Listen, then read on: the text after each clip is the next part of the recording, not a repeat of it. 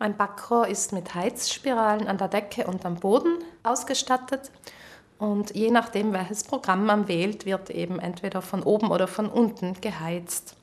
Äh, die Unterhitze allein wird eher selten verwendet, äh, eignet sich aber beispielsweise für Obstkuchen auf einem Blech, wenn der Kuchen von unten gut durchgegart werden soll, ohne zugleich von der Oberseite zu stark zu bräunen.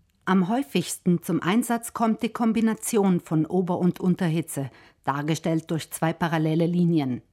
Dabei aktivieren sich beide Heizspiralen an der Decke und am Boden des Backrohrs. Mit diesem Programm kann man nur auf einer Ebene backen. Also da wird empfohlen, nur ein Backblech einzuschieben, in der Regel in der Mitte, auf der mittleren Schiene, denn da ist das Backgut von beiden Hitzequellen gleich weit entfernt und gart sozusagen am gleichmäßigsten.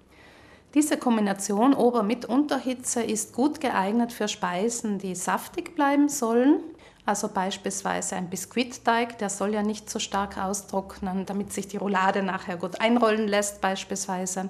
Oder ein Schweinsbraten, der zwar eine Kruste bekommen soll, aber auch im Inneren saftig bleiben soll. Und auch für empfindliche Speisen wie etwa ein Soufflé. Im Allgemeinen wird für Ober- und Unterhitze empfohlen, den Ofen vorzuheizen. Anders ist es beim Umluftmodus, symbolisiert durch einen Ventilator. Hierbei verteilt ein Ventilator die warme Luft gleichmäßig im Innenraum des Backrohrs. Das hat mehrere Vorteile. Zum einen kann dadurch auf mehreren Ebenen zugleich gebacken werden, also es ist möglich, mehrere Backbleche gleichzeitig einzuschieben. Die Hitze wird ja gut verteilt, also bekommen alle Backbleche fast die gleiche Wärme ab.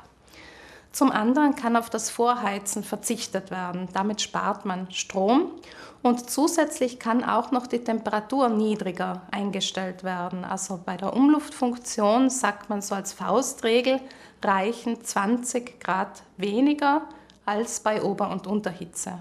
Für ein Rezept, das bei Ober- und Unterhitze beispielsweise 200 Grad als Backtemperatur angibt, reicht es, den Ofen mit der Umluftfunktion auf 180 Grad einzustellen.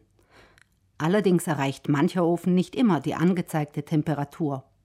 Beim Backen auf mehreren Ebenen tun Sie gut daran, das Backgut im Blick zu behalten und zwischendurch die Ebenen auszutauschen, damit alles gleichmäßig durchgart. Die Umluftfunktion eignet sich besonders für Speisen und Zubereitungen, die knusprig werden sollen.